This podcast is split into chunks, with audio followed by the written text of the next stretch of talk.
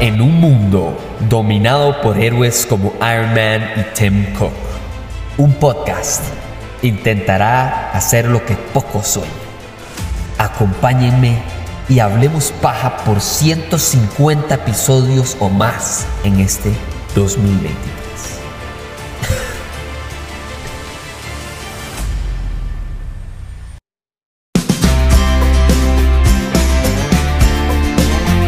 Bueno, la cosa es que existe una serie que ya acaba de terminar, por cierto, en Apple TV Plus. La serie se llama Shrinking. Shrinking literalmente significa encogerse, pero lo que verdaderamente están haciendo es shrinking de terapia.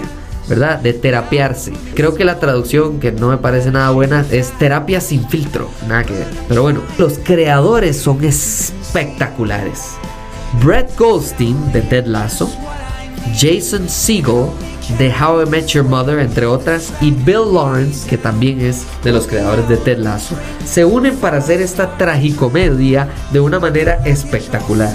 El reparto más, eh, digamos, principal es Jason Segel es Jimmy, Jessica Williams es Gabby, Harrison Ford es Paul, Luke Tenney es Sean. Hay otra gente como eh, Michael Yuri, que es Brian, etc. Hay otra gente que también es muy importante. Y creo que lo que más quiero recomendarles de esta serie, y para mí lo más importante de decirles, miren, de verdad, tómense el tiempo, el esfuerzo de ver esta tragicomedia, es el hecho de que Harrison Ford normalmente estos roles no los elige. No estoy hablando de que los hace mal, no, no, estoy diciendo que él normalmente se aleja de esta clase de roles, en esta clase de películas, o en este caso, series. Eh, ¿Por qué? Incluso Jason Segel lo ha dicho abiertamente en muchas de sus entrevistas. Le mandamos la parte a Harrison Ford para, de, atraer más a otros actores porque jamás en nuestra vida habríamos soñado con que Harrison Ford tomara este papel. Y de repente Harrison Ford le escribe y le dice esto es uno de los guiones más graciosos e interesantes que he visto en una serie que jamás haya llegado a mis manos y es Harrison Ford. Yo sé que no le llegan series cada tres días porque él rechaza muchas pero de todo lo que haya llegado dar ese nivel de crítica positiva al respecto para mí habla demasiado. Vamos a ver, si les voy a ser sincero, esta serie no es para todo mundo, porque es el tipo de comedia que a veces es muy, muy extrovertidamente clásica. O sea, como que a veces los chistes son muy básicos, pero es el cúmulo de chistes que verdaderamente le vale la pena. Entonces, les voy a dar un ejemplo. Digamos que los madres hacen un chiste sobre una bicicleta. El chiste está pésimo. No me hace reír, tal vez incluso. Nada más me hace ahí medio sonreír y como entender el momento. Ese chiste sobre esa bicicleta viene muchísimos episodios después o muchísimos minutos después para hacerlo uno más gracioso, más dramático o más trágico. ¿Y por qué digo trágico? Les voy a explicar de lo que se trata esta serie y ustedes me dicen si les parece interesante. Arroba Hablemos Paja CR si es que ya la han visto y si no la han visto, díganme qué les parece esta propuesta de idea de serie.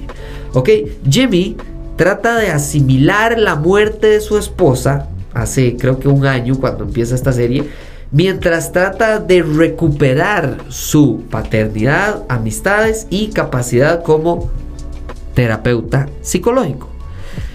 El episodio, el episodio, la serie empieza con él en el peor momento. Y lo más interesante es que, a diferencia de, no sé, el clásico cliché que usted esperaría que es, ok, este man está muy mal porque se le murió A, B, C, D, J.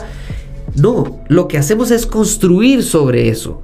Construir y armar muchísimo más interés uno sobre otro, sobre otro, sobre otro, sobre otro. Y entonces, claro, en lugar de que haya unos personajes caídos y otros en buen estado que lo levantan. No, todo el mundo está pasando por algún problema, una periplegia la, hija perdió a la mamá y tiene un papá ausente. El ma empieza usando drogas y con gente que ni conoce en la casa y haciendo un despelote. La vecina, nadie, es la vecina necia, chismosa, intensa que nadie quiere. La otra ma está pasando por un divorcio. El ma homosexual, el tata lo odia. Este, el, Harrison Ford parece estar en el momento perfecto y siempre tener como el chiste perfecto en ese momento, pero claramente lo que está es pasando sobre problemas internos, pero él es una persona más reservada que lo que hace es tratar de separar su práctica profesional de su vida personal. Y esa esa es, ese ejercicio de contrastar esas dos cosas me parece que sigue siendo algo importantísimo.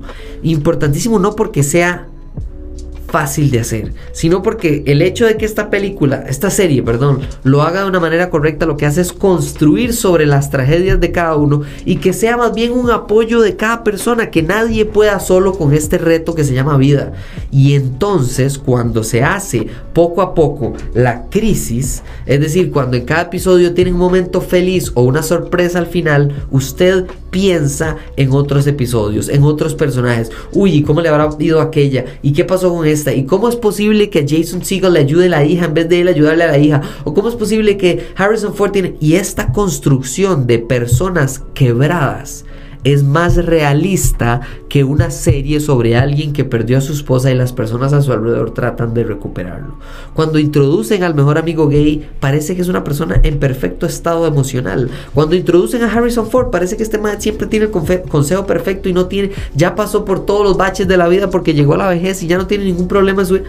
No, cuando nos topamos a Gaby, parece que ella es la madre perfecta, que nada, no falla con ningún, con ningún paciente y lo que en realidad hizo desde un principio es huir de él. Y ni hablar de los pacientes, los pacientes son los que hacen que Jason Segel se despierte de esta idea de, madre, yo estoy tan mal y yo estoy tratando de ayudar a otras personas que están mal.